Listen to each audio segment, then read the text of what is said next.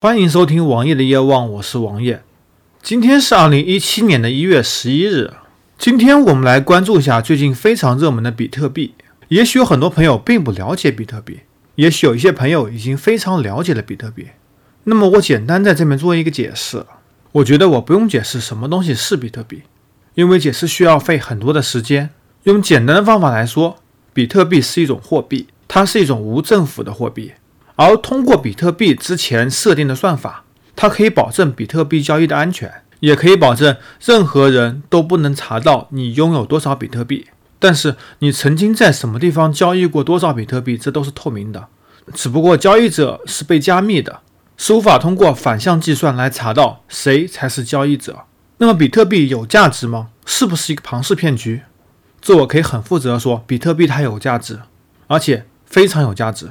它不是一个庞氏骗局。在二零一三年，比特币曾经涨过一波。我有个朋友在之前一百多美元买了二十个比特币，放到二零一三年卖了一大半，也赚了十几万人民币。最近比特币热门，主要是因为比特币的大涨大跌，主要因为我国的外汇管制，很多人想把人民币转化成外汇，比特币基本成了唯一的方法。毕竟你如果要直接转，不仅有每年五万美元的限额。你还得提供资金的流向，但是在很多人把资产通过比特币流向海外的时候，他们可能并不知道比特币有一种离线交易，就是说，比如我手上有比特币，我不通过交易平台，我直接私下卖给你，然后你到国外以后，再把它通过平台或者是和人私下交易的方法把比特币给卖出，从而获得外币，这样更是无法监管的。所以，我国央行也对此非常紧张，这能够造成人民币资产的外流。对我国经济还是有一定的不利影响的，同时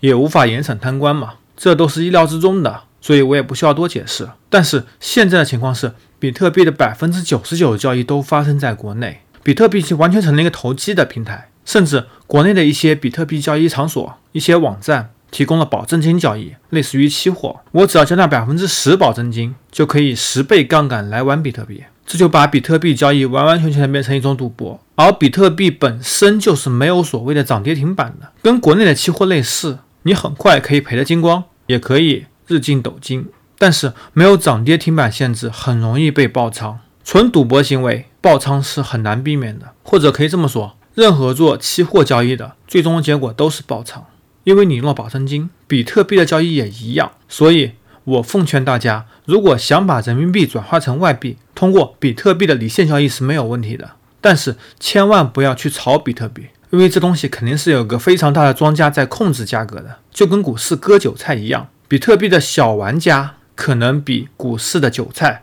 更惨，因为这可以让你倾家荡产。在股市中，你只要远离黑五类，远离那些疯狂的妖，至少你的资金是可以保证的。买一些绩优股是不大会亏钱的。虽然可能因为人的心态的波动而造成一定的损失，但是至少是安全的。而比特币完全不一样，